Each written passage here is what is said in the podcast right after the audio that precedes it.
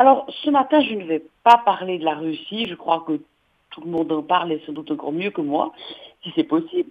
Euh, mais aborder un sujet qui est plus terre à terre, chaleur, travail, droits et usages. Est-ce qu'il ne faut pas envisager une adaptation? Notre territoire, considéré comme relevant des zones tempérées, n'était concerné qu'à la marge par l'impact des températures extrêmes le grand froid qui bloque et isole, la très grosse chaleur qui rend pénible certaines activités. Le réchauffement climatique bouleverse notre confort et impacte plus ou moins lourdement la vie des travailleurs et finalement celle de tout le monde. Une émission d'Arte la semaine dernière l'a bien mis en évidence. Est-ce que c'est une préoccupation euh, vraiment nouvelle? Non, mais d'exceptionnelle, elle est devenue courante et les lignes se déplacent. Qu'est-ce que vous voulez euh, dire par là, Daniel? Bah, Je commencerai par un, tout petit exemple. Quand j'étais une petite fille, donc il y a très longtemps en Suisse, nous n'allions pas à l'école quand la température extérieure dépassait 27 degrés, ce qui arrivait pour deux jours tous les trois ou quatre ans.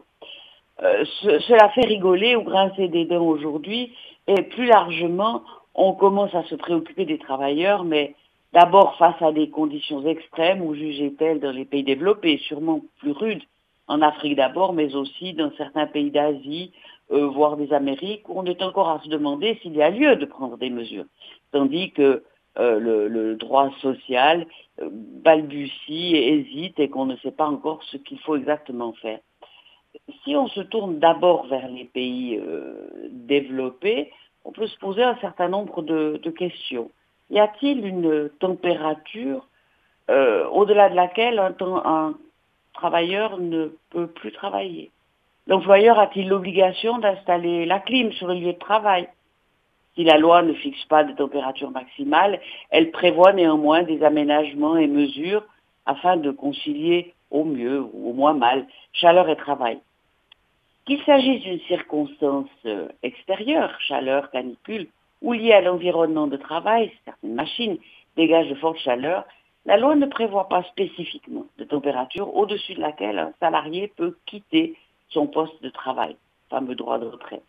D'une façon plus générale, en revanche, il existe un droit de retrait pour les salariés lorsqu'ils estiment qu'un danger grave et imminent menace leur vie ou leur santé, comme nous allons le voir. L'employeur a d'abord une obligation générale en matière de santé et sécurité, lui imposant de prendre toutes les mesures nécessaires pour assurer la sécurité et protéger la santé physique et mentale, je le souligne au passage, de ces travailleurs. Il doit notamment mettre à la disposition des travailleurs de l'eau potable et fraîche pour la boisson. Il détermine l'emplacement des postes de distribution à proximité des postes de travail et dans un endroit remplissant toutes les conditions d'hygiène et de conservation. Lorsque les conditions particulière de travail amène les salariés à se désaltérer fréquemment, l'employeur doit leur mettre à disposition une boisson non alcoolisée. Dans les locaux fermés, l'employeur doit veiller à ce que l'air soit renouvelé, ventilé, afin d'éviter les élévations exagérées euh, de température. Enfin, d'autres dispositions spécifiques et propres à certains secteurs d'activité sont prévues. C'est par exemple le cas pour les salariés des entreprises du bâtiment et de travaux publics pour lesquels l'employeur peut décider, euh, en cas d'intempérie ou après avis du comité social et économique de l'arrêt du travail. En période de forte chaleur, vous avez en principe le droit de venir en tenue légère au bureau. Euh, mais pas plus tard que hier, un article d'Atlantico posait la question, peut-on autoriser les travailleurs à venir en Bermuda alors que pour une fois les dames auraient un avantage avec des robes légères? Cependant, l'employeur a le droit d'imposer des restrictions si elles sont justifiées par la nature de la tâche à accomplir et proportionnées au but recherché. L'employeur peut donc imposer une certaine tenue de travail pour des raisons d'hygiène, de sécurité, ou dans le cas où vous êtes en relation avec la clientèle. On a donc des outils de prévention et d'accompagnement, c'est plutôt bien.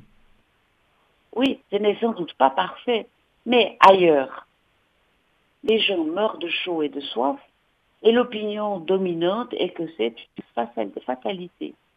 Assurer sa survie en travaillant tue et tue beaucoup. Il y a donc un urgent besoin de développer le droit social dans un contexte qui risque d'être marquée par des excès climatiques faisant directement ou indirectement beaucoup de victimes. Si on ne prend pas la mesure de l'évolution, les plus fragiles pourraient se trouver très vite dans une situation de danger absolu. Alors, c'est une conclusion qui mérite réflexion. Et pour moi, c'est ma dernière conclusion au terme d'une matinale, non seulement celle de l'année. Et je remercie d'abord Jonathan, mais aussi nos auditeurs et auditrices qui ont eu la gentillesse de m'écouter fidèles, qui parfois ont gentiment aussi fait savoir que je les intéressais un petit peu.